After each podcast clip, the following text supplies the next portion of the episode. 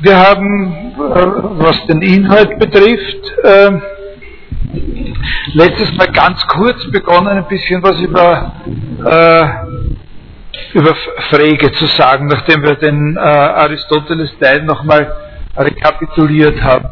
Gibt es da irgendeinen Stecker an diesem Gerät, den man rausziehen kann? Äh,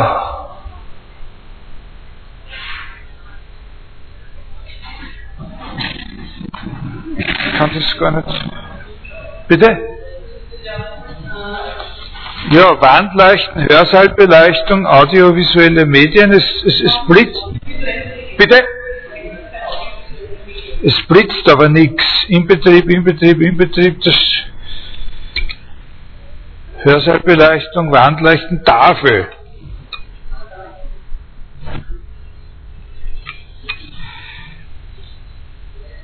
Es leuchtet nichts. So, okay, kann man nichts machen. Äh, wie haben wir da äh, die Verbindung hergestellt? Ich habe gesagt, äh, äh das ist, äh, wenn Sie die Sache von äh, dem Aufbau her sehen wollen, den wir bei Aristoteles genommen haben, dass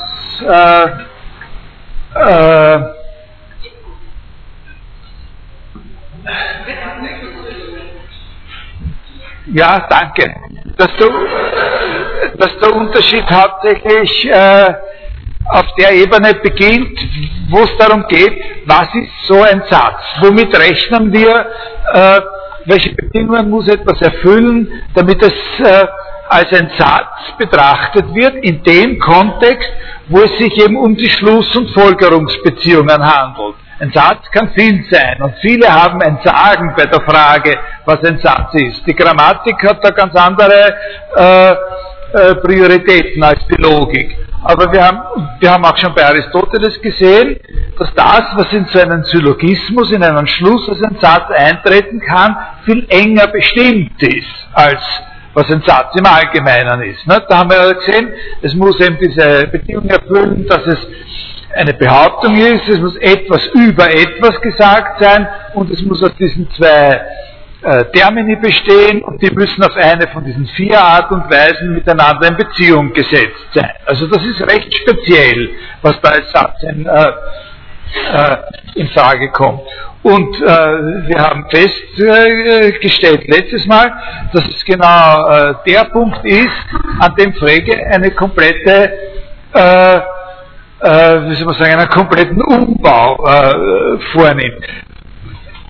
Dieser Herr Frege ist genauso wie Aristoteles primär daran interessiert gewesen, zu zeigen, wie man die logischen Verhältnisse, die in einer Wissenschaft bestehen, in der aus einem äh, Satz oder aus einer Mehrheit von Sätzen auf was anderes geschlossen oder gefolgert wird, wie man die explizit machen und sozusagen deren Grundgesetze äh, auf allgemeine Weise darstellen kann. Also was die Beziehung zwischen den einzelnen äh, Sätzen in einer Wissenschaft ist, wobei es natürlich vor allem darum geht, wie sich die allgemeineren zu den spezielleren äh, verhalten und, und so weiter. Nicht? Was woraus äh, gefolgert und äh, geschlossen werden kann, wobei da natürlich im Hinterkopf äh, schon die Idee steht, dass man eine möglichst geringe Anzahl von Sätzen isolieren möchte, aus denen möglichst viele andere gefolgert werden können, wenn man so ein System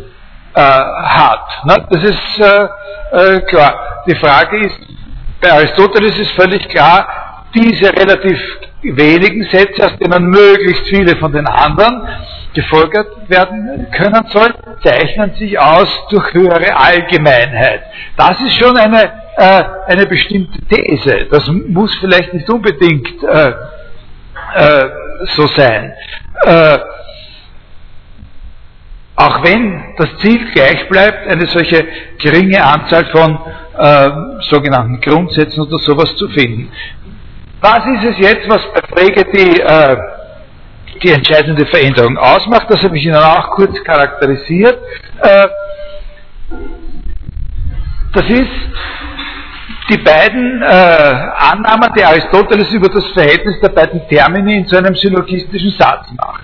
Nämlich erstens, dass in jedem einzelnen vorgelegten solchen Satz eine Asymmetrie bestehen muss, hinsichtlich dessen, nämlich dass klar sein muss, was das ist, worüber etwas gesagt wird und was das andere ist, was eben über dieses Erste gesagt wird. Also dass diese Rollenverteilung immer völlig klar sein muss.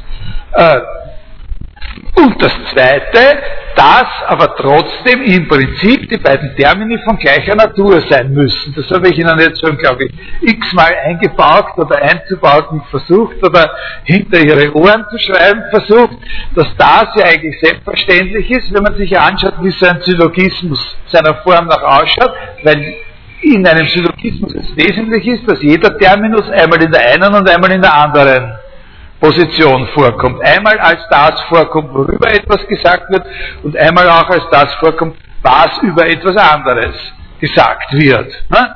Und nie vergessen, diese Asymmetrie ist natürlich auch der Schlüssel für den Einstieg in seine eigentlich ontologischen Fragen, weil die Frage nach der Substanz zunächst genau so läuft, was ist das, was immer nur etwas ist, worüber äh, etwas ausgesagt wird. Und das ist dann das radikal zugrunde liegende. Ne? So. Aber das ist sozusagen der, der, Abweg aus der Logik oder der Weg von der Logik zur äh, eigentlichen Ontologie. Und ich habe gesagt, da kann man sich zu diesen beiden Thesen des Aristoteles, kann man sich verschiedene Alternativen vorstellen und eine besonders radikale ist die, auf die äh, Gottlob Frege dann letztlich äh, gekommen ist, nämlich die zu sagen, es wird total auf die Asymmetrie gesetzt und die Gleichartigkeit wird fallen gelassen.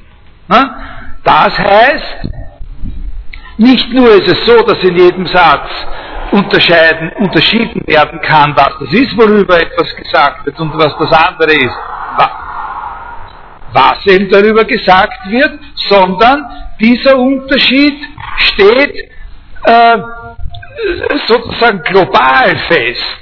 Nämlich, es gibt einfach eine Art von Ausdrücken, das sind die, mit denen klar gemacht wird, worüber etwas gesagt wird, und eine ganz andere Art von Ausdrücken, äh, äh, die sind das, oder geben zu erkennen, was das ist, was über jenes Erste gesagt wird. Und die können im Grund ihre Rollen jetzt mal nicht tauschen. Dafür wird es äh, gewisse Qualifikationen geben oder da können, können Sie sogar im, im Grund von selber schon sehen, dass es etwas ist, worüber man dann noch wird diskutieren müssen. Aber die Ausgangsposition ist mal, dass die auf natürliche Weise und global sagen, voneinander unterschieden sind. Es gibt sprachliche Ausdrücke, die können die eine Rolle spielen und nicht die andere, und dann gibt es andere, die können nur diese zweite Rolle spielen und nicht die erste. Also das ist eine vollkommen andere Auffassung, von der Sie natürlich sofort sehen, dass wenn man das sagt, kann man diese ganze aristotelische Syllogismustheorie natürlich wegschmeißen.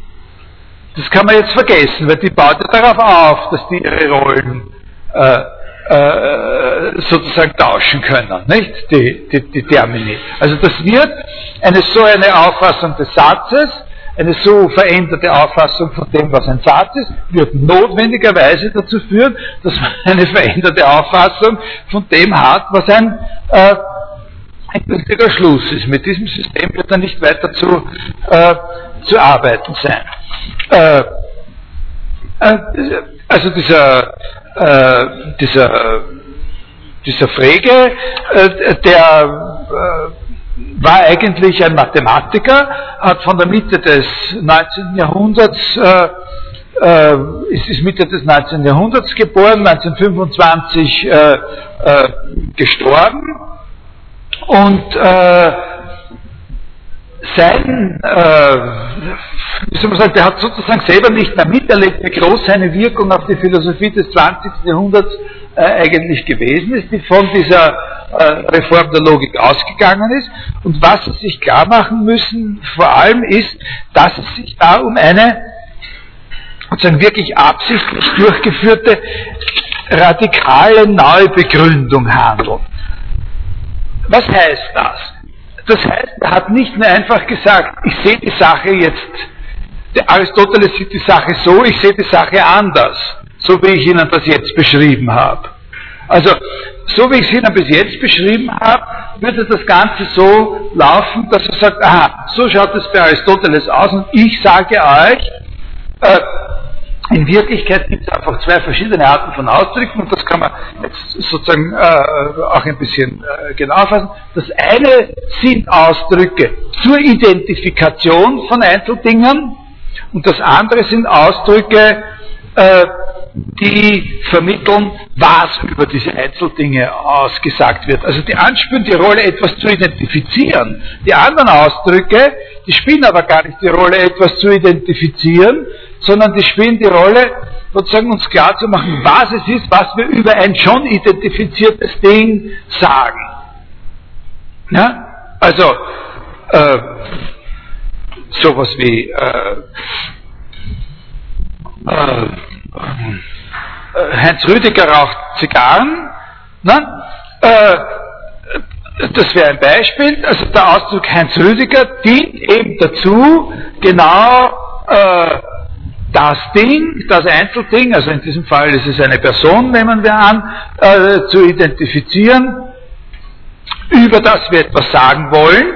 Über den Heinz Rüdiger könnten wir noch alles mögliche andere sagen äh, wollen, zum Beispiel. Ja?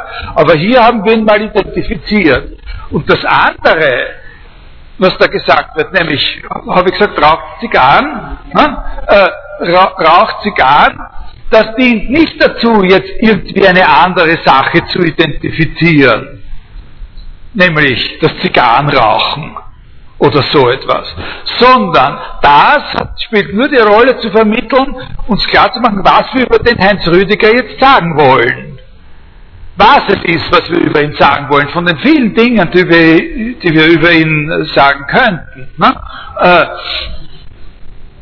und ist zugleich etwas, was wir auch über jemanden anderen oder über irgendeine andere Sache sagen könnten. Heinz Rüdiger ist nicht der Einzige, der Zigarren raucht. Ne? Ja? Und das, also, das wäre eine Möglichkeit zu sagen, aha, und daher äh, könnte man auch sagen, ist äh, mit dieser, also da ist einfach die eine Auffassung, die von Aristoteles, und dann die andere Auffassung. Und man könnte die beschreiben. Ja, zum Beispiel, dass die, dass die zweite Auffassung doch ziemlich eindeutig eine sehr viel einfachere und elementarere Vorstellung von Satz ergibt. Ne? Die aristotelische Vorstellung von einem syllogistischen Satz ist unglaublich speziell und anspruchsvoll. Ne?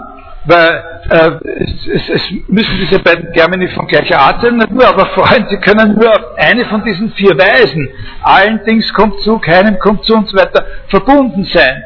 Während diese phrägische Idee sehr viel simpler und schlanker sozusagen ausschaut.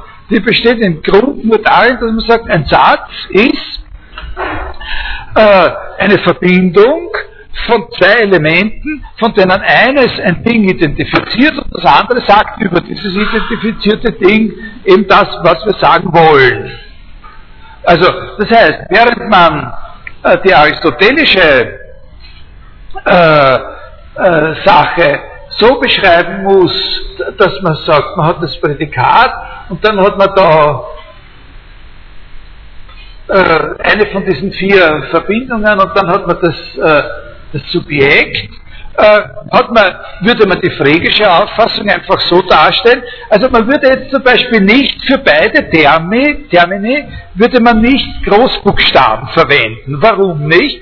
Dass für beide hier Großbuchstaben verwendet wird, das bringt ja schon in der Notation zum Ausdruck, dass sie gleichartig sind in einer bestimmten Weise. Das heißt, wenn man in der Notation zum Ausdruck bringen will, was man meint, würde man die phrägische, äh, äh, phrägische Auffassung von vornherein besser so darstellen, dass man für äh, die Ausdrücke des einen Typs ein Zeichen verwendet, das anders ist, grundsätzlich anders ist als das Zeichen für die andere.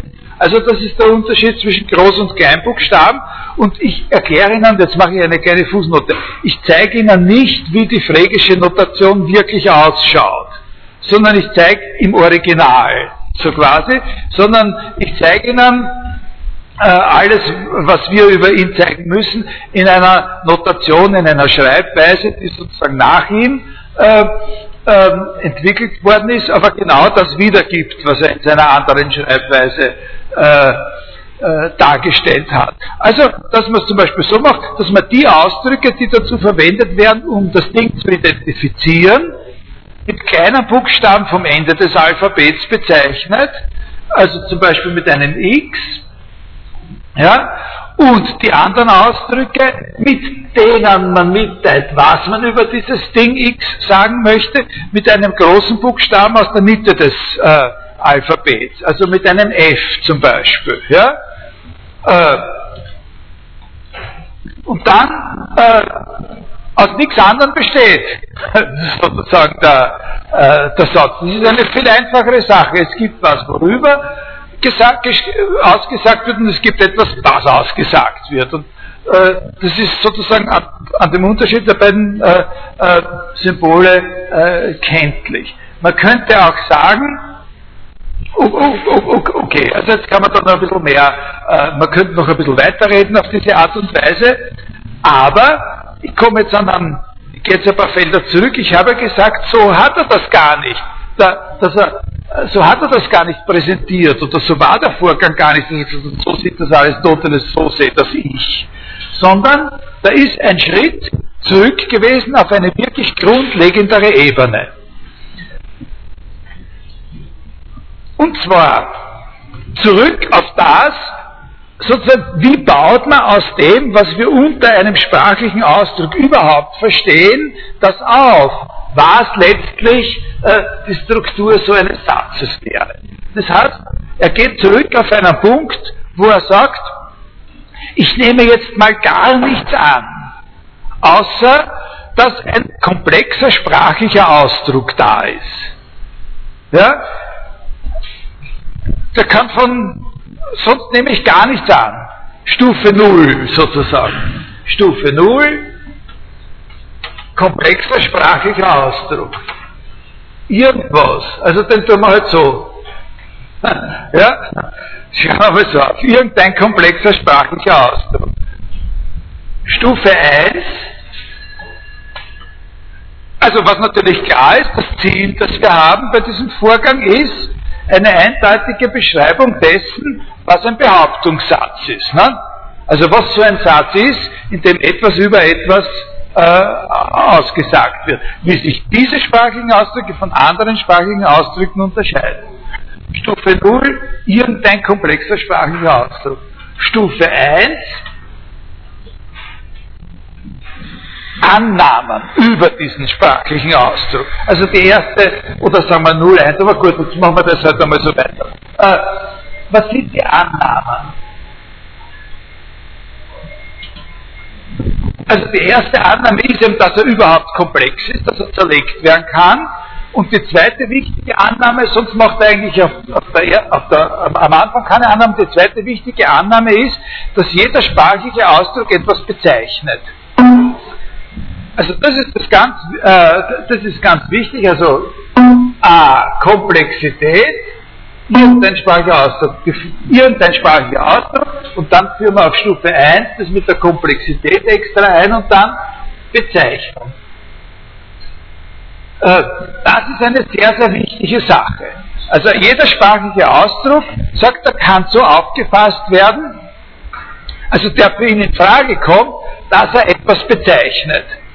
Äh, jetzt ist natürlich so, es gibt auch sprachliche Ausdrücke, die nichts bezeichnen. Ne? Wir werden auch sehen, dass das eine, eine Anforderung ist, die Ihnen gewisse Schwierigkeiten bringen kann. Aber von Schwierigkeiten reden wir jetzt nicht. Jetzt reden wir nur davon, dass das eine Aussonderung, äh, äh, äh, eine Aussonderung darstellt. Man kann sich auch sprachliche Ausdrücke vorstellen, die nichts bezeichnen.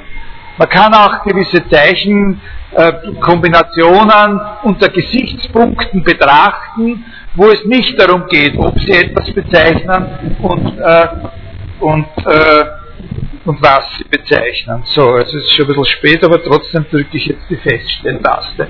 Es ist aber noch nichts passiert. So, äh, äh, man kann zum, also dekorative sprachliche Ausdrücke, äh, aber zum Beispiel auch etwas, was ich da aufschreibe beim Zahnarzt äh, oder solche Sachen, da ist es ja fraglich, ob man sagen soll, der bezeichnet jetzt einen Schmerz oder irgendeinen mentalen Vorgang in mir oder ob man nicht einfach sagt, er ist der Ausdruck davon oder er ist äh, sozusagen auf eine andere Weise als durch Bezeichnung. Ich will, ich will einfach meinem Schmerz Ausdruck geben. Ich will nicht irgendjemandem erklären, dass ich einen Schmerz habe, indem ich schreie. Das kann ich ihm anders auch erklären, indem ich sage, ich habe Schmerzen. Ne? So, äh, aber er macht die Annahme, dass jeder sprachliche Ausdruck, also alles, was hier weiter unter den sprachlichen Ausdrücken für ihn nur mehr die interessant sein werden, wo man, wenn so ein Ausdruck gegeben ist, man auch etwas anderes im Prinzip finden kann, etwas anderes als diesen sprachlichen Ausdruck selbst, was dasjenige ist, was er bezeichnet. Ja, das ist sehr, sehr ein wichtiger Punkt. Nicht? So, Stufe 2 ist eine Operation äh, folgender Art äh, im Grunde eine sehr einfache Operation. Wir haben einen komplexen sprachlichen Ausdruck, äh, wir haben einen sprachlichen Ausdruck, der ist erstens komplex und bezeichnet zweitens etwas. Und jetzt machen wir Folgendes. Etwas, was wir bei jedem sprachlichen Ausdruck tun können, also was keine unbillige Forderung ist. Wir zerlegen ihn in zwei Teile. Wir zerlegen den sprachlichen Ausdruck in zwei Teile von denen äh, wir den einen Teil konstant halten und den anderen Teil sozusagen auswechselbar vorstellen. Also wir zerlegen den sprachlichen Ausdruck in zwei Teile, von denen wir uns vorstellen, das, den einen behalten wir sozusagen in der Hand, den einen Teil, und den anderen Teil legen wir weg. Ja? In eine Schachtel. So, wir, wir haben den sprachigen Ausdruck, zerschneiden ihn in zwei Teile und halten den einen Teil in der Hand fest und den anderen Teil nehmen wir, sagen wir, das war unser sprachlicher Ausdruck. Ja? So, jetzt den zerlegen wir in zwei Teile. Den einen behalten wir da, das ist die Faust, der andere Teil, das ist das, den nehmen wir und legen ihn in eine Schachtel. Ja? Dann greifen wir noch einmal in die Schachtel hinein und nehmen was anderes aus der Schachtel heraus und fügen es jetzt mit dem, den wir behalten haben, wieder zusammen. Ja? Und haben jetzt einen anderen sprachlichen Ausdruck, ja, einen anderen komplexen sprachlichen Ausdruck, der aber mit dem ersten, den wir hatten, etwas gemeinsam hat. Nämlich das. Ja? So, ja? Verstehen Sie? Kann man verstehen. Ne? Also, dieser Unterschied zwischen einer Sache, die selbstständig herausgenommen gegen eine andere Sache ähnlicher Art ausgetauscht werden kann, die liegen da drinnen, diese ganzen Teile von dieser Art, jeder für sich selbstständig. Der Unterschied zwischen so etwas und einer anderen Sache, die nichts anderes ist als das Gemeinsame zwischen verschiedenen sprachlichen Ausdrücken. Dieser Unterschied, sagt er, ist der fundamentale Unterschied schlechthin, der liegt unterhalb des Unterschiedes von Subjekt und Prädikat, ja, und wird bezeichnet von ihm als der Unterschied von Funktion und Argument. Äh, Zerlegung,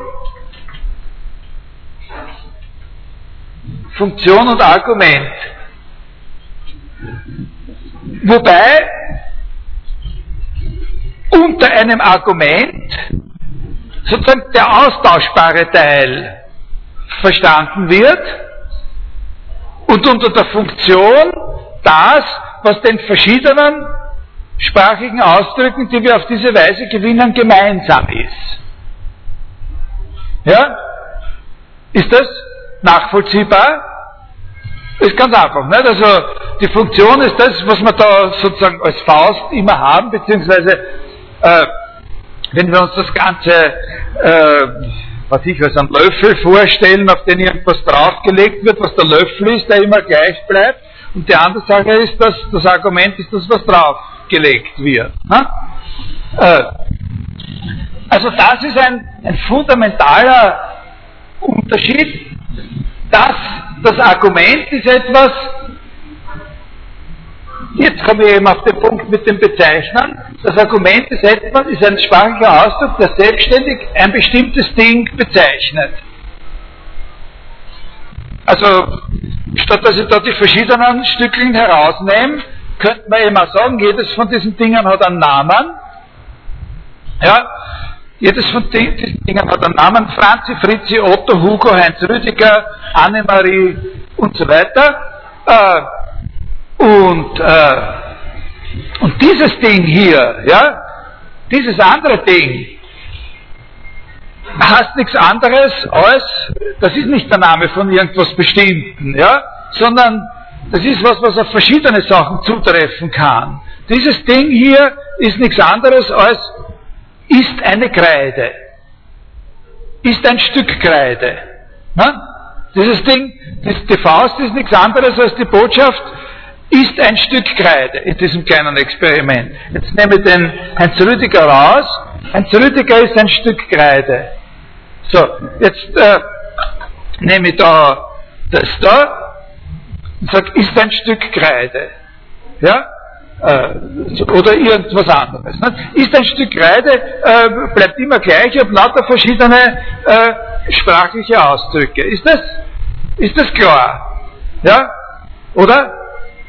Aber der Witz ist eben der, dass, so wie er das erklärt, die Sache noch nicht darauf festgelegt ist, dass wir hier solche Sätze wie äh, Heinz Rüdiger ist ein Stück Kreide oder Karl Anton ist ein Stück Kreide oder sowas für uns haben, sondern wir haben es einfach nur mit irgendwelchen sprachlichen Ausdrücken zu tun und diese Sprache muss gar nicht unsere normale, natürliche Kommunikationssprache sein, äh, sondern irgendwelche sprachliche Ausdrücke, die könnten auch einer anderen Sprache entstammen. Und in Wirklichkeit haben wir ja nur den Unterschied gemacht zwischen äh, einem Teil bei der Zerlegung, der selbstständig etwas bezeichnet und einem anderen Teil, der nur das Gemeinsame zwischen verschiedenen solchen komplexen sprachlichen Ausdrücken ist und nicht unbedingt selbstständig etwas bezeichnen muss. Daher kann man sich diese Sache oder muss man sich, gibt keinen Grund, sich diese Sache anders vorzustellen, als dass hier auch solche Vorgänge gemeint sind, wie so ein Ausdruck. Auch ein nicht nur Heinz Rüdiger ist ein Stück Kreide oder, oder Heinz Rüdiger raucht Zigarre, kommen in Frage, sondern auch so etwas. Ja? Äh, auch das ist ein sprachlicher Ausdruck, an dem man dieselbe Operation vornehmen kann. Und zwar würde man diesen Ausdruck nach Freges Vorstellung, also man kann ihn auf verschiedene Arten und Weisen zerlegen, aber das, was ihn interessiert, ist die Zerlegung in folgende zwei Teile. Teil 1, also oder schreiben wir lieber Teil A, Teil A schaut so aus. Ja? Und der Teil B, in den man das zerlegt, ist das. Ja? So müssen wir uns das zerlegt vorstellen. Ja?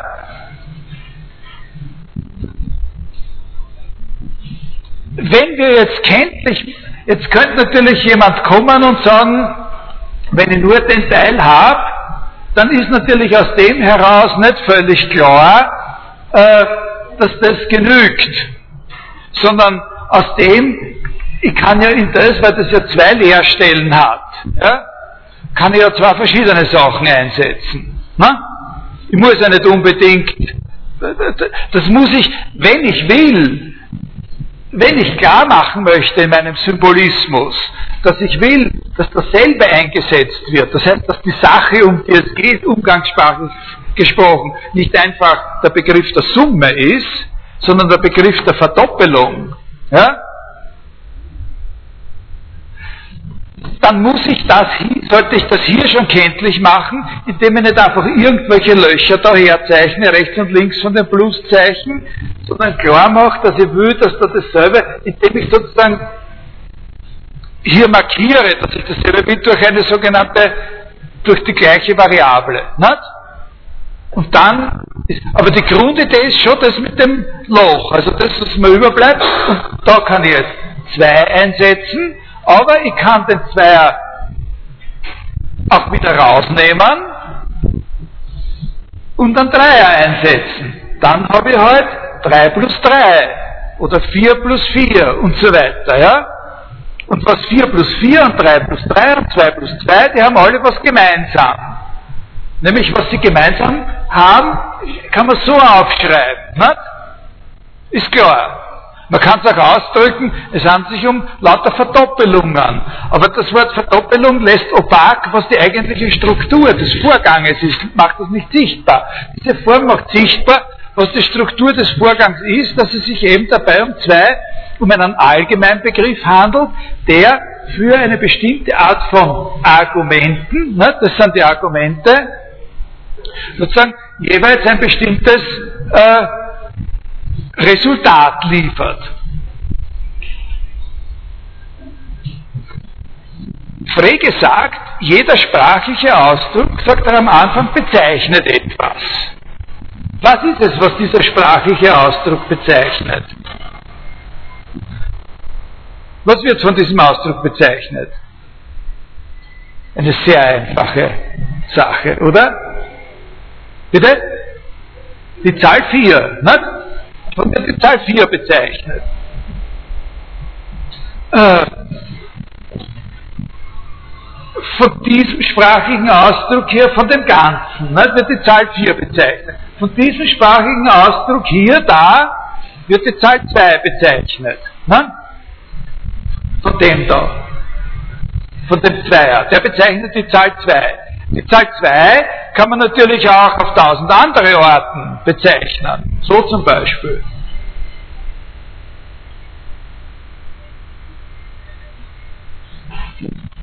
Ja? Oder so. Ja? Oder von mir aus so.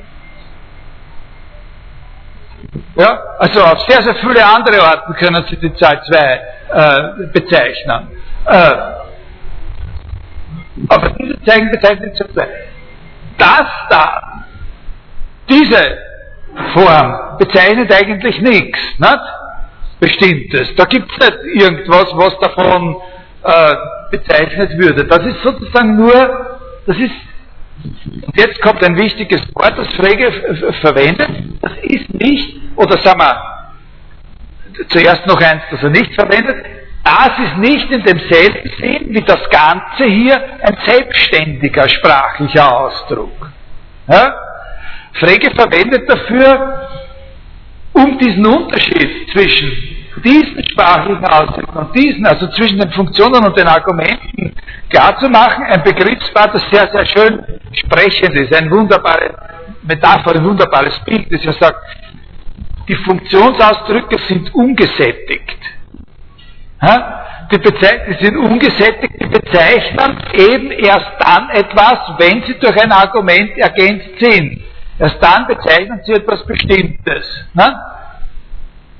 Und das Argument ist, die Argumente sind typischerweise abgeschlossen. Abgeschlossen, vollständig und gesättigt. Die Zahl 2 bezeichnet ein ganz, also jeder dieser Ausdrücke äh, bezeichnet ein und dasselbe ganz bestimmte Ding. Das ist immer, immer ein und dasselbe gleiche Ding. Ja? Verstehen Sie das? Äh, äh, ist das nachvollziehbar? Ungesättigt, gesättigt. Also das ist sozusagen eine Ausnahme. Das ist etwas, was überbleibt, wenn man einen richtig funktionierenden, gesättigten sprachlichen Ausdruck in zwei Teile zerlegt von denen, man kann natürlich sprachliche Ausdrücke oft in mehrere Teile zerlegen, wenn es mehrere Variablen gibt. Nicht? Aber worauf er hinaus will, ist, dass es immer sozusagen was gibt. Interessieren die Zerlegungen, wo eins ein ungesättigter Teil überbleibt. Und das ist eben die Funktion im eigentlichen Sinn. Ne? Ist das nachvollziehbar bisher?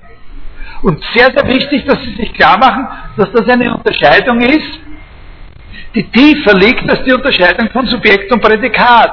Weil hier handelt es sich ja gar nicht um einen Satz. Trotzdem können wir diese Unterscheidung machen. Hier handelt es sich einfach um ein Zeichen, das eine bestimmte Zahl bezeichnet, nämlich die Zahl äh, 4 bezeichnet. Das ist kein Satz. Wenn ich sage 4, da gibt es nichts zu behaupten oder, oder man kann, also man, kann sagen, die Zahl 4 sind unsympathischer als die Zahl 3 oder, oder sonst irgendwas, aber das hat mit, äh, mit Behaupten nichts zu tun. Das heißt, wir brauchen auf jeden Fall noch eine Stufe 3, einen Schritt äh, 3, um uns klar zu machen, was die besondere Art von sprachlichen Ausdrücken ist, die diese die diese Behauptungssätze sind, für die es nicht schwer ist, Beispiele zu finden. Nicht? Wie äh, Heinz Rüdiger raucht Zigarren oder Heinrich ist über 1,60 und, und so weiter. Nicht? Äh, äh, ja, ist das? Der Punkt spielt natürlich eine besondere Rolle hier, weil Frege diesen Gedankengang nicht nur deswegen durchführt, um sozusagen eine möglichst kontrollierte und genaue Rekonstruktion von Grund auf dafür zu haben, was ein Behauptungssatz ist, sondern auch deswegen, weil er ein Mathematiker war und sich dafür interessiert hat, was eine Funktion ist. Worin eigentlich auch für den Gebrauch von Mathematikern das Wesentliche am Funktionsbegriff besteht. Das ist eine Sache, die zu seiner Zeit sehr viel diskutiert worden ist. Seine Aussage, die vor allem auch für die Grundlegung der Mathematik hohe Bedeutung hat, ist, dass er sagt, das Wesentliche an der Funktion ist ihre Allgemeinheit. Ja, grüß Gott, Frau Isdal. Ich bin, ich bin in meiner Vorlesung. Ich melde mich so um elf herum. Okay, bis dann. Äh, äh, äh, das Wesen an der Funktion ist die Allgemeinheit. Das Wesentliche an der Funktion ist die Allgemeinheit. Das heißt, dass, dass der Funktionsausdruck ist eben nichts anderes als das Gemeinsame einer im Grund unabgeschlossenen Vielzahl von selbstständigen Ausdrücken. Ne? Und kann bezeichnet werden durch wenn der zur Hand ist, also wenn die Funktion sozusagen nicht allzu kompliziert ist, oder sagen wir anders, wenn die Funktion sehr einfach, eine sehr einfache arithmetische Funktion ist, dann liegen auch immer gewisse Begriffe bereit, mit denen man sie bezeichnen kann. So wie der Begriff Summe oder der Begriff Verdoppelung. Äh, faktisch macht Frege den nächsten Schritt, den Schritt sozusagen zu der, zu der letzten Einengung, die zum Begriff des Behauptungssatzes führt, faktisch macht er diesen Schritt noch innerhalb der Arithmetik, noch innerhalb der arithmetischen äh, Sprache, nämlich ausgehend von einer Reflexion darüber, was für Zeichen, was für Grundzeichen in der Arithmetik eigentlich verwendet werden und äh, da sagt man, naja, da werden jetzt solche Zeichen verwendet, die Zeichen für die Zahlen oder das Pluszeichen. Ne? Und, und, und vielleicht noch andere. Und dann sagt er, und jetzt stellen wir uns aber vor, oder er sagt, es sei legitim, die Zeichen, die in der Arithmetik verwendet werden, noch zu erweitern, um das Zeichen ist gleich. Und das ist Gleichzeichen. Also wir nehmen das ist Gleichzeichen und wir tun jetzt kleiner und größer, was man behandeln wird, nicht extra, aber insbesondere das ist Gleichzeichen, nehmen wir sozusagen zum Zeichenvorrat der arithmetischen Sprache hinzu.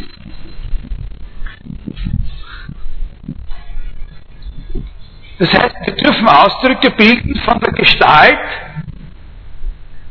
ich gebe jetzt zuerst einmal ein Beispielausdruck.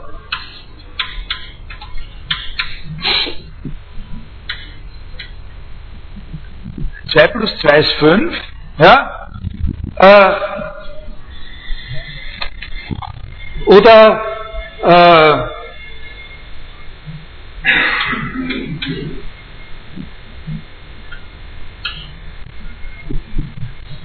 Zwei x ist 5, wenn wir äh, sozusagen jetzt eine Form angeben. Ja? Oder nehmen wir jetzt als Beispiel sozusagen wie 2 plus 2 ist 4. Äh, als Beispielsatz. Und jetzt, jetzt haben wir sozusagen einen, einen sprachlichen Ausdruck und machen mit diesem sprachlichen Ausdruck das, was wir auch schon vorher gemacht haben. Ja? Wir zerlegen ihn in Funktion, in einen Funktionsteil und einem Argumentteil und bilden also das. Ja?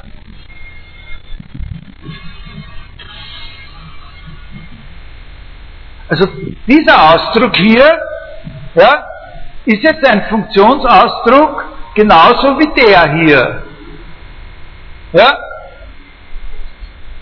Das Plus, der Vierer und das Gleichheitszeichen sind alles Zeichen, die zugelassen sind zur Verwendung in der arithmetischen Sprache. Ja? Jetzt haben wir hier, das ist genauso ein Funktionsausdruck, genauso ein zulässiger Funktionsausdruck wie das hier. Und jetzt können wir hergehen und, so wie wir hier eingesetzt haben, verschiedene Zahlen, auch hier verschiedene Zahlen einsetzen. Ja? Und wir machen so wie vorhin, dass wir, weil da x, zweimal x steht, dieselbe Zahl einsetzen. Also wir können aus diesem Ausdruck, der kein vollständiger Ausdruck, sondern nur das gemeinsame vieler verschiedener Ausdrücke ist, eben durch Einsetzen von Argumenten diese vielen verschiedenen Ausdrücke bilden, der Reihe nach. Also fangen wir halt irgendwo an und sagen wir, äh, wir bilden da als erstes 1 plus 1 ist 4, 2 plus 2 ist 4, dann lassen wir ein bisschen Zeit vergehen, 5 plus 5 ist 4 und so weiter. Ja? Jetzt haben wir wieder die vollständigen Ausdrücke. Nicht? Ja? Also wir sagen, von einem vollständigen Ausdruck ausgegangen, haben ihn zerlegt, so wie das vorher mit der Faust und der Kreidestückchen gemacht habe. Ne? Sind von dem vollständigen Ausdruck ausgegangen, haben ihn zerlegt in einen Funktionsteil und einen Argumentteil. Äh, das Argument haben wir in eine Schachtel geworfen, wo viele andere mögliche Argumente sind, und die ziehen wir jetzt alle der Reihe nach heraus und kriegen wieder vollständige sprachliche Ausdrücke in der arithmetischen Sprache. Ja? Also das ist hier, jetzt ist schon ein entscheidender Gedanke, der hier äh, abläuft. So, jetzt fragen wir uns, was bezeichnen diese sprachlichen Ausdrücke? Davor haben wir gehabt, äh, was ist das, was sie bezeichnen. Jetzt sind sie wieder vollständig, jetzt muss es also etwas geben, was jeder von ihnen bezeichnet. So wie hier, wenn wir da eingesetzt haben, jeder vollständige sprachliche Ausdruck eine bestimmte Zahl bezeichnet hat. Und zwar können Sie hinzufügen, eine bestimmte gerade Zahl bezeichnet hat. Nicht? Egal, was wir da einsetzen, kriegen wir lauter gerade Zahlen. Nicht? 4, 6, 8 und so weiter, je nachdem, ob wir 2, 3, 4 und so an diese X-Stelle einsetzen.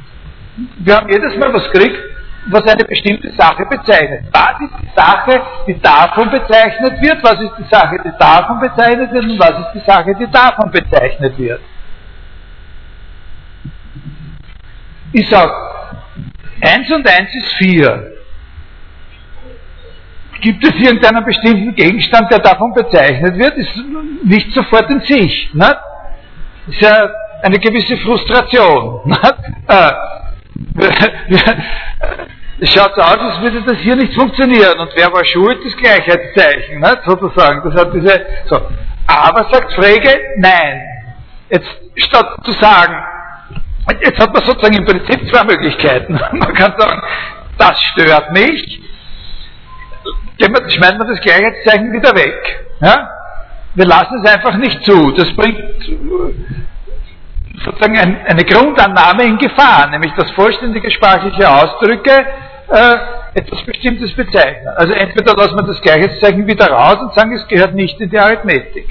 Oder wir stellen, Stand, stellen uns auf den Standpunkt, es muss doch etwas geben, das ist nur sicher keine Zahl.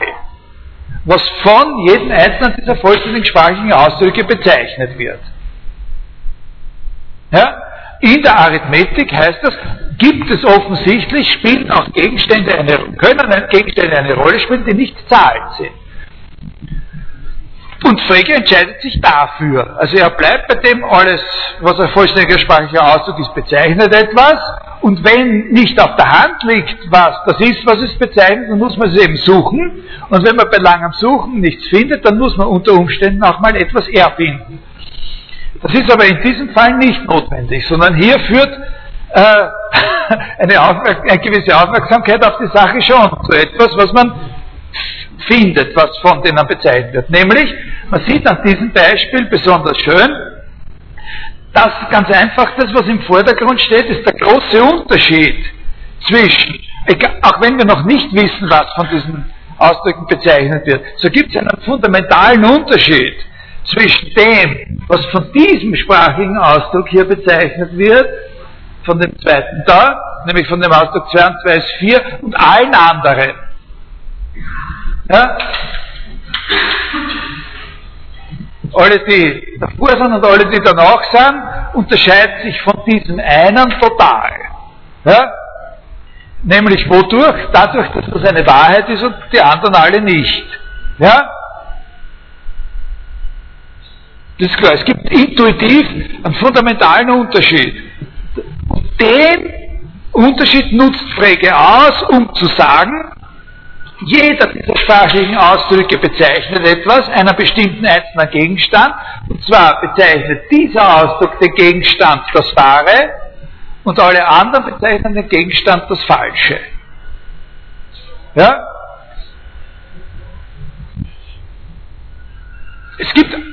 Der Arithmetik außer den Zahlen auch noch mindestens zwei andere Gegenstände.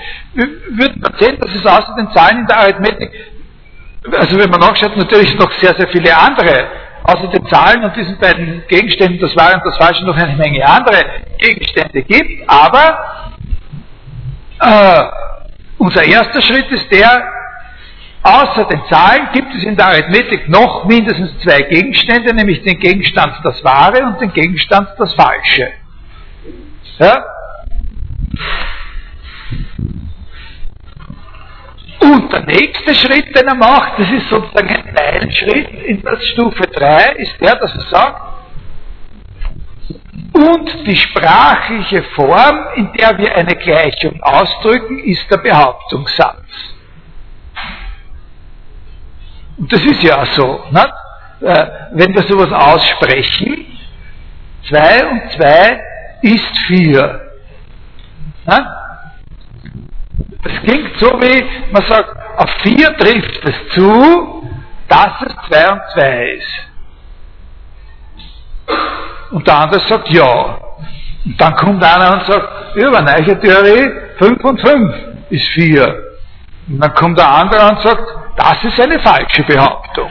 Auf 4 trifft es ihm nicht zu, dass es das Doppelte von 5 ist. Und da, wir sind ja nicht in einer Frägevorlesung oder einem Frägeseminar, aber ich sage Ihnen dazu, da können wir uns jetzt nicht darauf einlassen, aber da gibt es sozusagen eine leichte Unklarheit bei Frege, nämlich, dass er seine Einsicht, dass der sprachliche Ausdruck zu einer Gleichung ein Behauptungssatz ist, zu der doch ein bisschen anderen Einsicht übergeht, äh, dass man äh, alle Behauptungssätze sozusagen nach diesem Muster auffassen kann. Äh, also dass man Behauptungssätze nach dem Muster von Gleichungen auffassen kann, wobei aber sehr wichtig ist, dass das nicht unbedingt sofort heißen muss, äh, dass der Behauptungssatz äh, sozusagen auf der einen Seite einen Terminus stehen hat und auf der anderen einen anderen und in der Mitte steht ein Gleichheitszeichen. Sondern das, woraus er zusammengesetzt ist, ist äh, dieser Teil und ein Argument. Also irgendein Ausdruck, in dem ein Gleichheitszeichen vorkommt und der eine Leerstelle enthält, der ungesättigt ist, eine Funktion ist und ein Argument für die Leerstelle. Ja? Also Sie sehen ja, nicht? es ist nicht so, dass das, äh, die Form, wenn er sagt, das überhaupt ist nicht die, dass es sagt, A ist B, sondern die Form ist die, das Gleichheitszeichen kommt in was Komplexeren vor, das Gleichheitszeichen kann in einem Komplex drinnen stehen, es gibt eine Leerstelle und in die Leerstelle wird ein Argument eingesetzt und wenn ein Gleichheitszeichen vorkommt, dann handelt es sich eben um diese besondere Art von Funktion, deren Wert einer der beiden Gegenstände das wahre oder das, das falsche ist. Ja? Äh, und jetzt, bitte? Wo? Ja? Ja?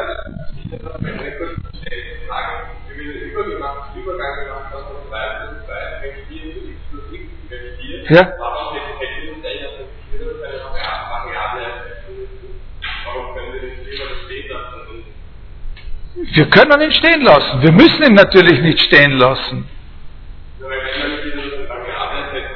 Bitte? Äh, das würde unsere Sache nur verkomplizieren.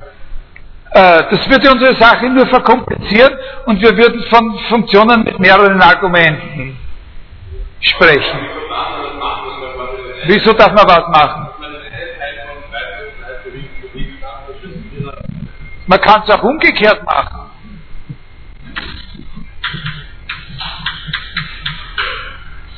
Oder? Ja? Also man kann es machen, wie man will. Man kann es auch so machen. Ja? Dann haben wir aber, aber, also das ist nur eine für uns nicht wichtige Komplikation. Was nicht heißt, dass es nicht überhaupt eine wichtige Komplikation ist. Also diese Sachen hier diese Sachen hier, die können wir ja alle noch so in dieser Form anschreiben. f von x. Nicht? Also äh, das ist das f und die Zahlen sind das x. Nicht? Die natürlichen Zahlen sind die, sind die x.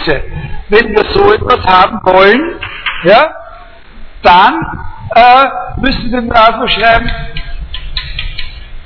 so, nicht?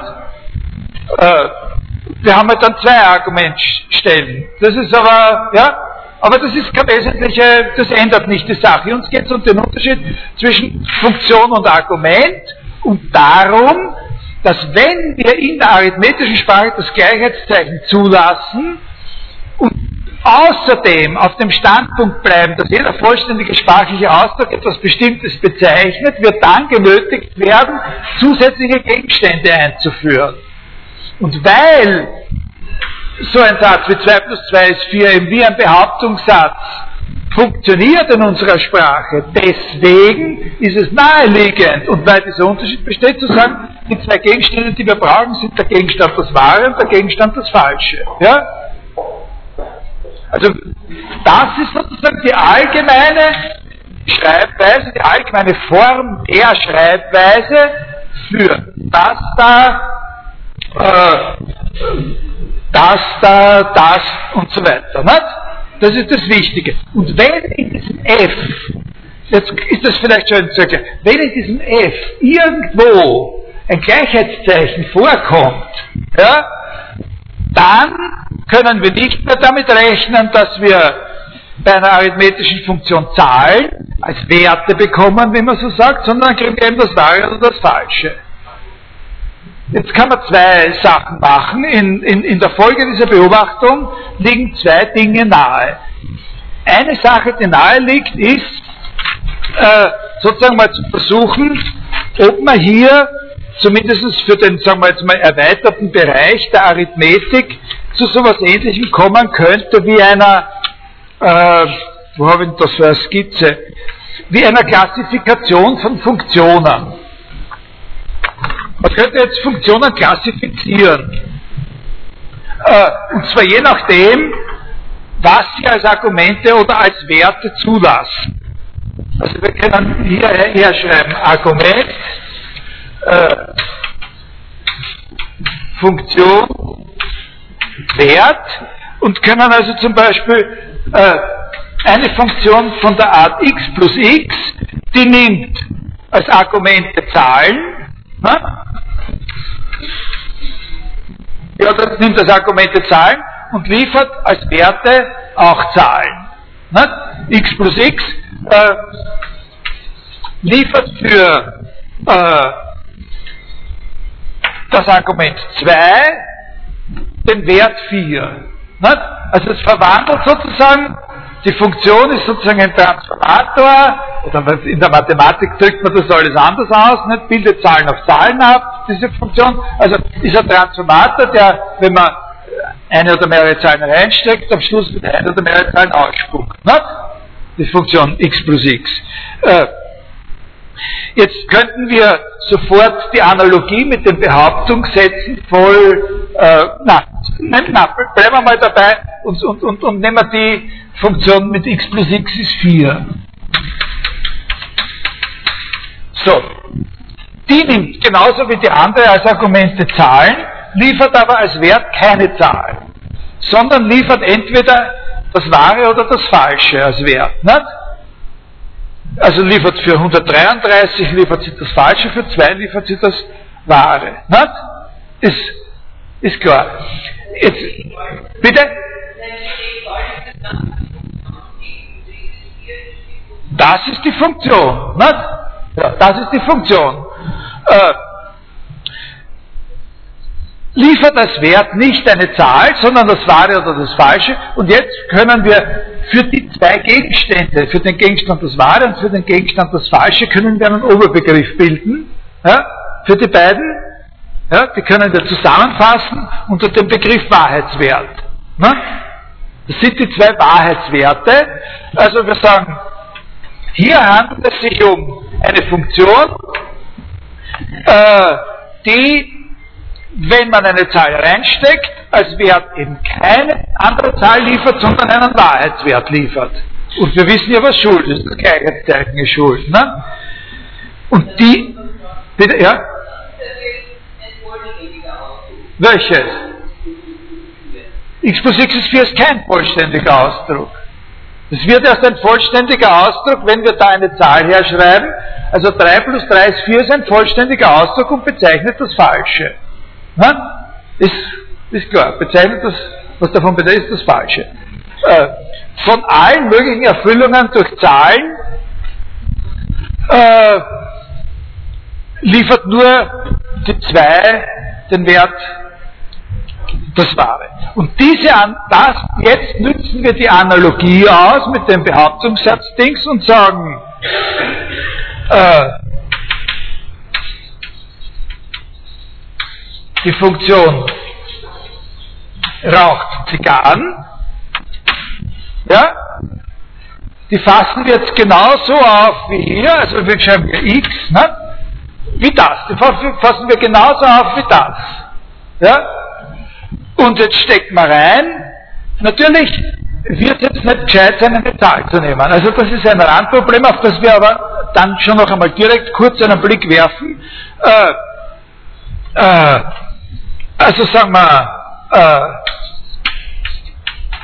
Winston Churchill, ja, äh, und liefert für Winston Churchill das Wahre, äh, für Richard Heinrich das Falsche.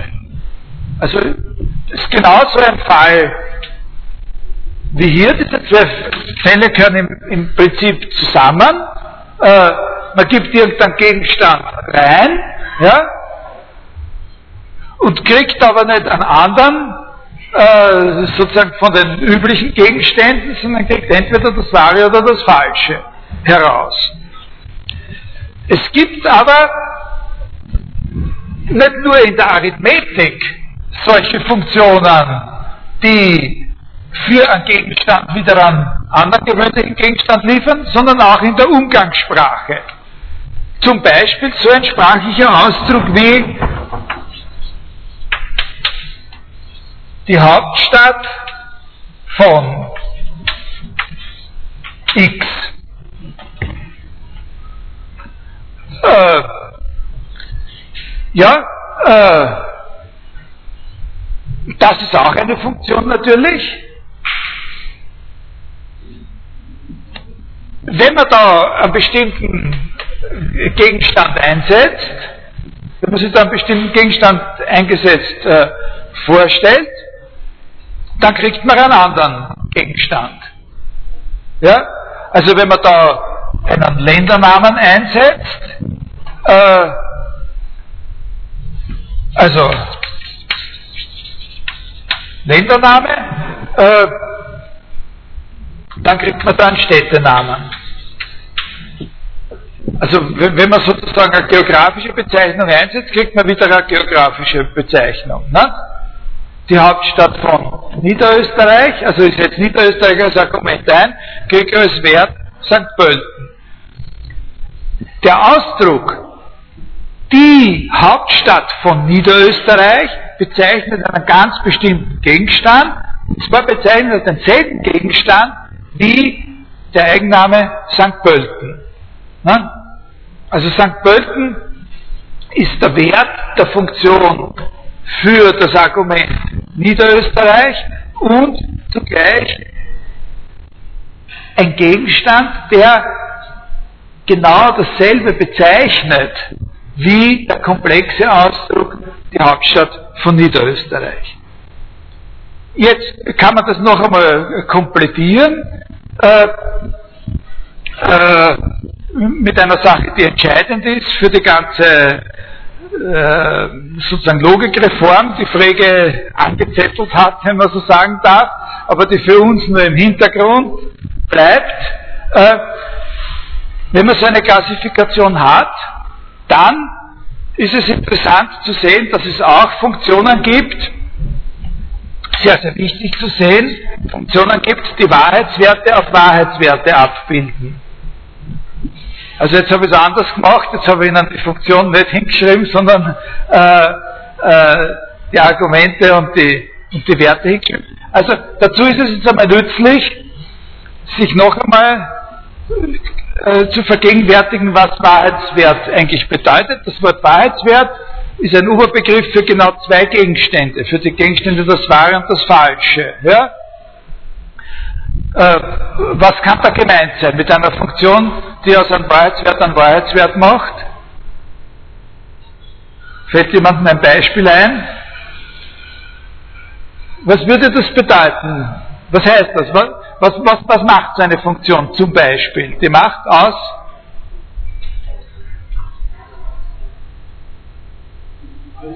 Bitte?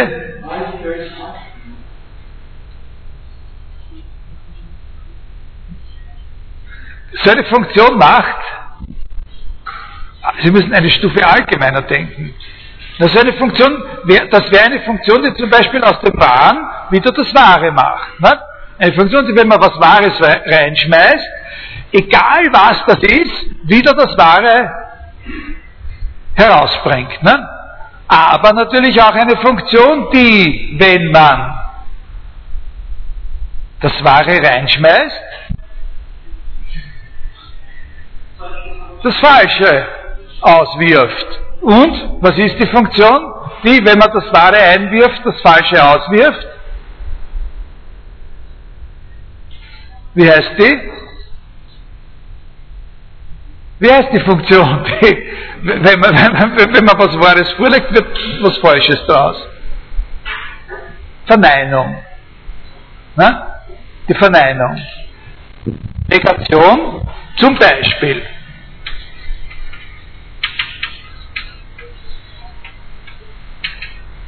Ne? Zum Beispiel die Negation. Ne? Die Negation liefert für das Wahre das Falsche und für das Falsche das Wahre. Ne? Verneinen heißt, aus etwas, egal was immer das ist, was, zu etwas, was das Wahre ist, sozusagen das Falsche liefern. Das ist die Verneinung.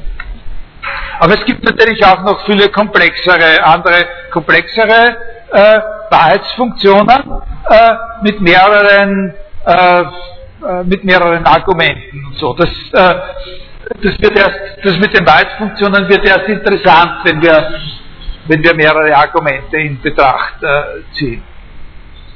Aber das ist jetzt für, das ist sehr sichtlich, dass das für die Logik eine ganz entscheidende äh, Sache ist. Ne? Äh, davon gibt es verschiedene, verschiedene Gestalten. Also das wäre so eine Klassifikation von äh, von Funktionen, wo man sagen kann, der, Haupt, äh, der Hauptunterschied, der hier interessant ist, ist der zwischen den Funktionen, die für irgendwelche Gegenstände, irgendwelche andere gewöhnliche Gegenstände liefern und solchen Funktionen, die für irgendwelche Gegenstände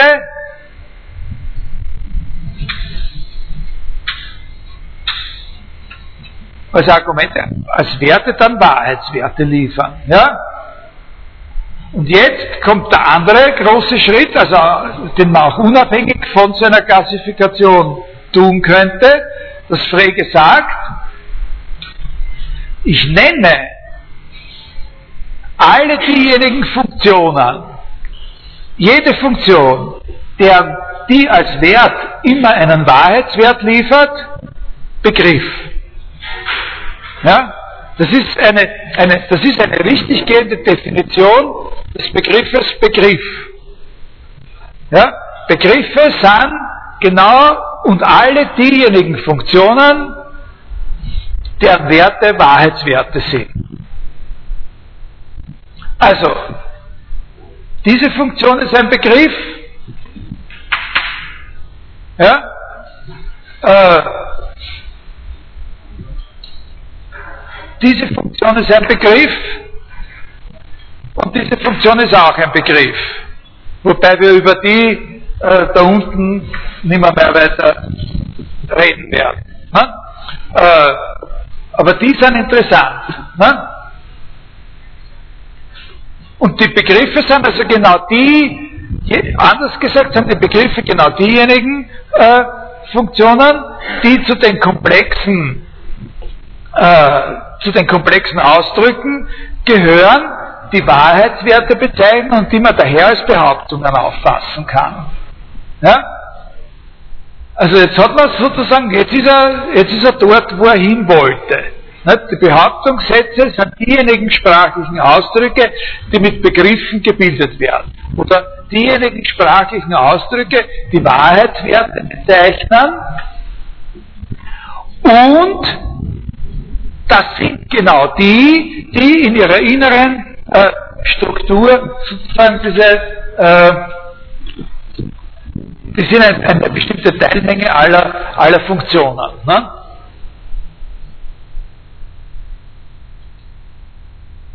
Also das ist jetzt sozusagen nicht nur entgegen, was Sie jetzt sehen müssen, ist diese zwei Wege, die wir gemacht haben und die zum selben Resultat führen. Bei Aristoteles ist die allgemeine Form eines Satzes, der in einen Schlusszusammenhang eingehen kann, das. Ja? Und bei Frege ist diese allgemeine Form das.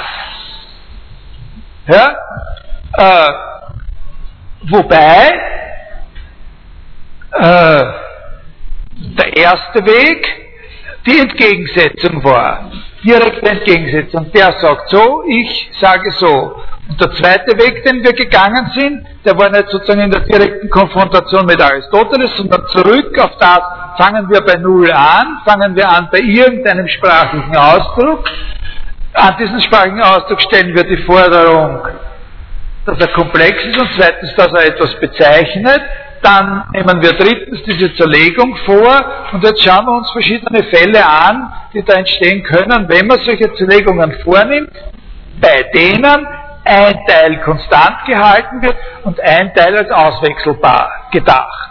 Und dann kommen wir auf eine Möglichkeit, zum Beispiel die arithmetische Sprache sozusagen äh, zu betrachten. Und dann kommt man zu einer Theorie, zu einer bestimmten Theorie davon, was eine Funktion ist in der Mathematik. Das interessiert uns nicht. Was uns interessiert ist, der Schritt, der eingeleitet wird damit, dass man das Gleichheitszeichen in die arithmetische Sprache, äh, dass man den Eingang äh, gewährt in die arithmetische Sprache, also dass Gleichungen wohlgeformte arithmetische Ausdrücke sind auf gut Deutsch, und von da aus man äh, auf die Analogie mit dem Behauptungssatz kommt dann alle Behauptungssätze auf der Grundlage des Unterschiedes von Funktion und Argument versteht. Man kann also das Ganze, wenn man auf Aristoteles zurückblickt, jetzt auch so resümieren, dass man sagt, der grundlegende Unterschied bei Aristoteles ist, der Unterschied von Prädikat und Subjekt. Und bei Frege ist der Unterschied der zwischen Funktion und Argument. Und etwas, was Sie unbedingt wissen sollten, ja, ist folgender Punkt. Man kann hier natürlich ein Missverständnis sehr leicht aufsitzen. Nämlich, wenn man nur das im Blick hat, was bei beiden gemeinsam ist. Nämlich die Asymmetrieforderung für den Behauptungssatz. Wenn man nur auf das schaut, was ihnen gemeinsam ist, nämlich dass sie beide sagen, in jedem einzelnen Behauptungssatz gibt es eine Asymmetrie zwischen dem, worüber etwas gesagt wird, und demjenigen, was darüber gesagt wird, dann kann es so aussehen, als wäre die phrägische Unterscheidung von Funktion und Argument einfach nur eine Übersetzung, zwei andere Wörter für Subjekt und Prädikat, weil man sagen wird, das, was bei Aristoteles das Subjekt ist, ist bei Frege das Argument. Und was bei Aristoteles das Prädikat ist, ist bei Frege die Funktion. Das stimmt ja auch in einer gewissen Weise. Die, die, die, die Argumentsausdrücke in zu einem auf phrägische Weise analysierten Behauptungssatz, die machen genau das, dass sie immer das identifizieren, äh, worüber etwas gesagt wird. Und tatsächlich die Funktionsausdrücke, die ja dann die Begriffe sind, die sind eben das, was man, wie man so sagt, von den Erstgenannten prädiziert oder aussagt. Aber das ist ein Irrtum. Das ist sehr missverständlich, die Sache so darzustellen. Und zwar deswegen, weil Frege eben den Unterschied von Funktion und Argument eine Ebene tiefer gewonnen hat. Ja? Das ist das Entscheidende. Das Entscheidende ist, der, der Unterschied von Funktion und Argument ersetzt nicht den von Subjekt und Prädikat einfach auf derselben Ebene, sondern der ist wirklich echt eine Ebene tiefer, fundamentaler getroffen worden weil er auch Bedeutung hat für sprachliche Ausdrücke, die eben keine Behauptungssätze sind, wie diese arithmetischen äh, Ausdrücke wie hier. Ne? Also das ist der eine grundlegende Unterschied und der andere Unterschied ist, dass eben bei Frege es sich hier nicht darum handelt, äh, dass die, also es bei Frege nicht möglich ist, dass die ihre Rolle äh, sozusagen austauschen, ne? verändern. Jetzt gibt es äh, von hier ausgehend eine ganze Menge, äh, eine ganz, also das müssen Sie sozusagen irgendwie im verstehen, nicht? was der Unterschied zwischen diesen Formen ist, dass das sozusagen verschiedene theoretische Zugänge sind zu dem, die deuten verschiedene theoretische Zugänge an. Jetzt gibt es eine ganze Menge Fragen, die man sich hier äh, natürlich sofort äh, sofort stellen wird.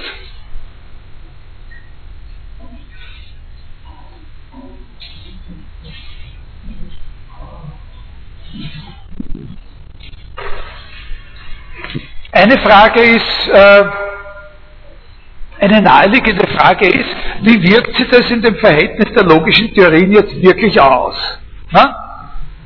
Und äh, ich habe Ihnen ja schon am Anfang der Vorlesung gesagt, dass diese phrägische Theorie einfach eine stärkere, eine bessere logische Theorie ist als die aristotelische.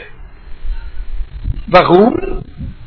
Deswegen, weil sie viel, viel mehr an logischen Wahrheiten, also an Folgerungen, äh, abzuleiten erlaubt. Was ist mit Folgerungen gemeint? Das müssen Sie wissen. Also unter einer Folgerung verstehen wir eine ein sprachliches Gebilde von der Art, dass wenn etwas Gesetz ist, etwas anderes davon Verschiedenes mit Notwendigkeit folgt. Ne? Und die phrägische Theorie erlaubt sehr, sehr viel mehr äh, äh, Folgerungen abzuleiten. Äh, wie und warum das im Allgemeinen so ist oder das genauer zu erklären, ist jetzt auch wieder mal, wäre natürlich Aufgabe einer Logikvorlesung, geht uns nichts an, aber ein Teilaspekt der Frage, ist natürlich ganz einfach, dass dieser Anspruch natürlich beinhaltet, dass man in der logischen Theorie, die man von da aus aufbauen wird, auf jeden Fall imstande sein muss, alle die Folgerungen abzuleiten, die auch in der aristotelischen ableitbar sind. Ja? Das erkläre ich Ihnen jetzt nicht, sondern ich gebe Ihnen nur ein Beispiel, an dem äh, über das wir auch schon äh, in unserem Aristoteles-Teil äh, gesprochen haben, das sind die, äh, das sind die, äh, die generalisierten, äh, also die Allbehauptungen. Alle Dingsbums sind sowieso, nicht? alle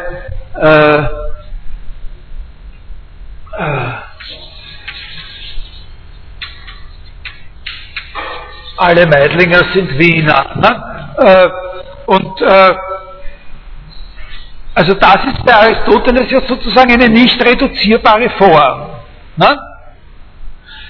Bei Frege ist das natürlich nicht eine, Reduzier nicht eine, eine, Reduzi äh, nicht eine irreduzible Form, sondern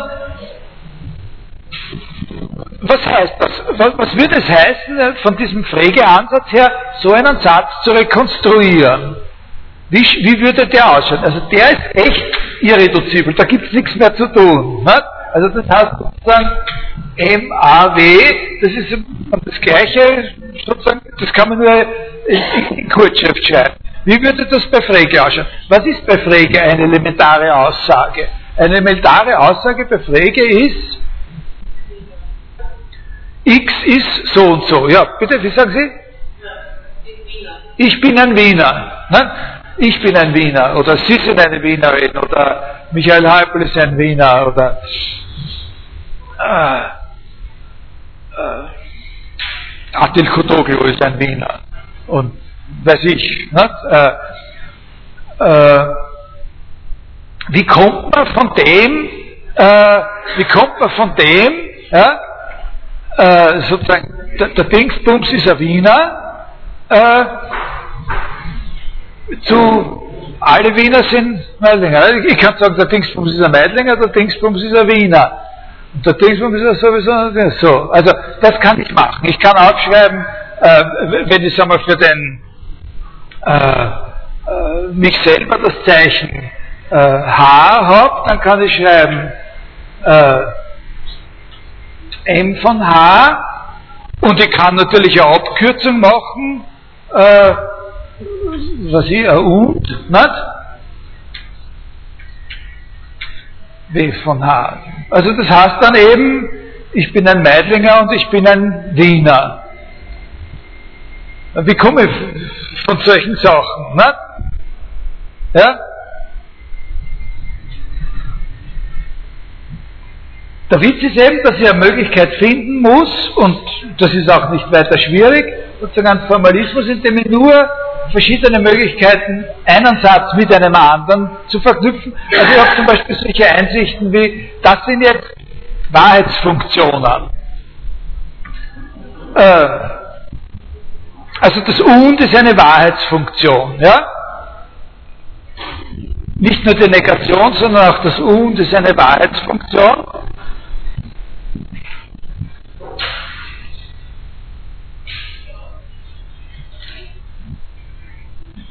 mit zwei Argumenten. Nicht? Wenn ich wahr wahr habe, wenn ich wahr wahr habe, dann liefert das und das Wahre. Wenn ich wahr falsch habe, liefert es das Falsche. Wenn ich falsch wahr habe, liefert es auch das Falsche. Und wenn ich zwei Falsche habe, liefert es auch das Falsche. Na? Ja? Also das und ist eine Wahrheitsfunktion, die äh, nur wenn für zwei Argumente, dass wenn beide Argumente das Wahre sind, das Wahre liefert und in allen anderen Fällen das Falsche. Wenn ich sage, ich kann aber mehrere Sätze mit und verbinden, ne? dann liefert es nur für den Fall, wo alle Werte, die als Argumente da sind, das Wahre sind, wieder das Wahre. Wenn eins falsch ist, ist die Und-Behauptung als Ganze falsch. Nicht? Jetzt kann man da noch andere Wahrheitsfunktionen definieren und wenn man die sozusagen, wenn man das zur Geltung bringt, jetzt habe ich irgendwo, äh, habe ich da noch was anderes geschrieben irgendwo auf einer anderen Tafel, ist wurscht, oder? Äh, äh, dann, äh, genau, da war ich. Äh, dann kann ich einen Weg finden, aus so einem Satz zu rekonstruieren. Letztlich schaut es so aus, ich habe lauter solche Metaphern, ich habe eine Wahrheitsfunktion, die heißt äh, wenn dann, ja, äh,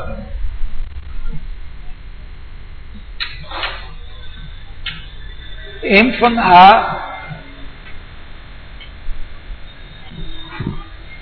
wenn etwas ein Meidlinger ist, dann ist es ein Wiener. Ja? Wenn, ich ein, wenn ich ein Meidlinger bin, dann bin ich ein Wiener. Wenn Sie ein Meidlinger sind, sind Sie ein Wiener. Ja? Äh.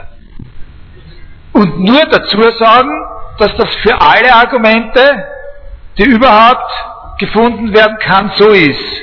Ja? Die Behauptung hat einfach die Form, zu sagen, dass es für alle Argumente, die überhaupt in Frage kommen, so ist, dass wenn es ein Meidlinger ist, dann ist es ein Wiener. Das macht, das kann man auf verschiedene Arten machen. Man macht das halt normalerweise so, dass man dieses äh, äh, jetzt verallgemeinern wir, nicht von Heinrich auf alle, dass man das in einer Klangklammer davor stellt und das heißt dann für alle X überhaupt, also für alle Argumente überhaupt gilt, wenn es ein Meidlinger ist, dann ist es ein Wiener. Ja? Das ist die Form, die das annimmt. Was heißt das? Das ist, das ist die phrägische, sozusagen im phrägischen Geist vollzogene Rekonstruktion des Satzes, alle Meidlinger sind Wiener. Wenn es ein Meidlinger ist, dann ist es ein Wiener, und zwar gilt das für alles, was überhaupt namhaft gemacht werden kann. Natürlich ist dieses Wasserglas kein Meidlinger. Daher ist es eben auch kein Wiener. Wenn es ein Meidlinger wäre, dann wäre es ein Wiener. Ja? Was zeigt uns das? das zeigt uns eben sehr schön, sozusagen grafisch, auch wenn Sie es nicht sozusagen verstehen, sich nicht merken wollen und nichts weiter damit anfangen wollen, es zeigt uns sehr schön, dass so ein Satz, wie der eben nicht ein elementarer Satz ist, sondern eine komplexe Form hat, durch diesen sprachlichen Ausdruck verborgen wird, nämlich die komplexe Form eines Wenn-Dann-Satzes. In Wirklichkeit sind im Sätze positive Allsätze, sind in Wirklichkeit Konditionalsätze. Das haben wir benutzt bei dem Gedanken bei Aristoteles, wie wir übergegangen sind zu seiner Forderung, dass alle Terme in einem Syllogismus erfüllt sein müssen, wenn Sie sich erinnern. Ne? Wo wir gesagt haben, der tut aus alle auf einige schließen, was eigentlich nicht erlaubt ist, weil wenn es keine gibt, dann bleibt es noch immer wahr. Ne? Wenn es keine Meidlinger gibt, ist das noch immer ein wahrer Satz. Ne? Äh, weil man kein Gegenbeispiel, wenn es keine gibt, kann man kein Gegenbeispiel dafür finden. Also das ist die eine Sache, dass man von hier aus eben schaut, wie kann, wenn das den Anspruch erhebt, die bessere, die stärkere logische Theorie zu sein, dann ist das Minimum, was es leisten muss, es muss ja mehr leisten, aber das Minimum, was es leisten muss, ist, dass es die andere, die konkurrierende, zu rekonstruieren erlaubt. Und das ist sehr einfach in diesem Fall. Ja?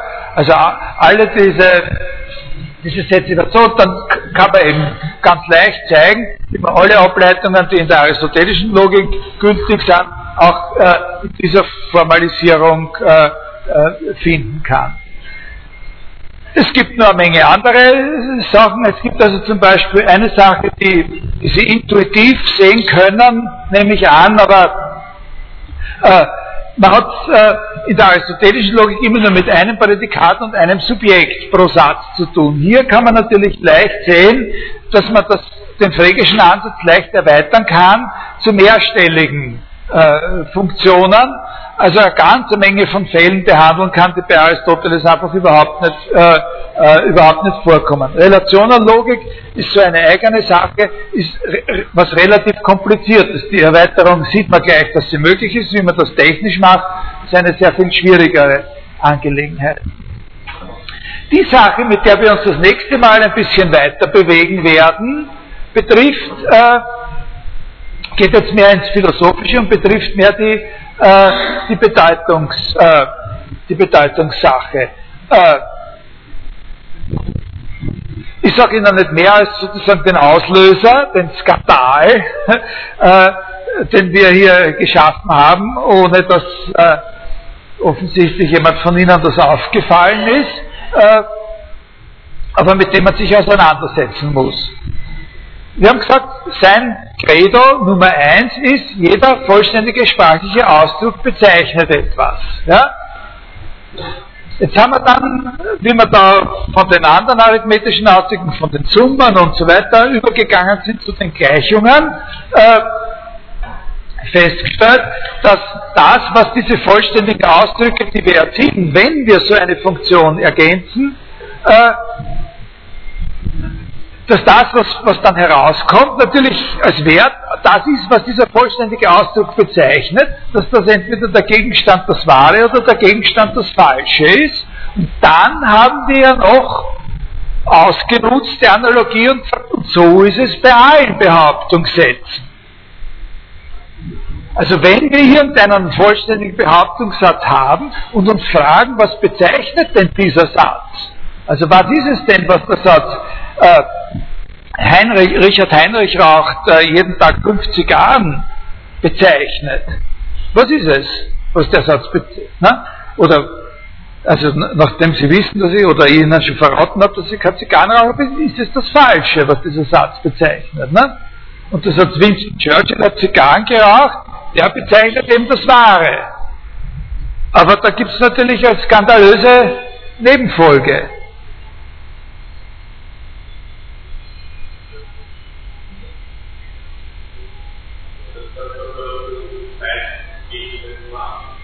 Der Witz ist natürlich der, dass da jetzt herauskommt, dass alle falschen Sätze dasselbe bezeichnen. Na? Alle falschen Sätze dasselbe und alle wahren Sätze auch denselben Gegenstand bezeichnen. Und das ist eine sehr, äh, sehr, äh, sehr schwierige äh, Voraussetzung für die Frage, was unterscheidet denn dann den einen wahren Satz vom anderen wahren Satz, genau genommen noch? Na? wenn sie dasselbe bezeichnen. Wodurch unterscheiden sich die ganzen Warensätze voneinander, wenn sie alle dasselbe bezeichnen? Das heißt, es steckt hier drinnen sozusagen implizit eine Frage nach der Bedeutung genau genommen. Also das fangen wir nächstes Mal an, äh, äh, sozusagen ein bisschen zu äh, kurz zu skizzieren. Äh, ich werde mich nicht mehr die ganze nächste Stunde mit dem Pflege beschäftigen, mit der Bedeutungstheorie, die sich hieraus ergibt, aus dieser, äh, aus dieser Konstellation. Und dann kommen wir nächstes Mal aber auch schon, also von, wieder so parallel zu dem Aristoteles, von der logischen Theorie zur Bedeutungstheorie zu einer ontologischen äh, äh, bestimmten ontologischen Auffassung. Ein bisschen hoffe ich, dass ich nächstes Mal auch noch über äh, Bertrand Russell erzählen kann.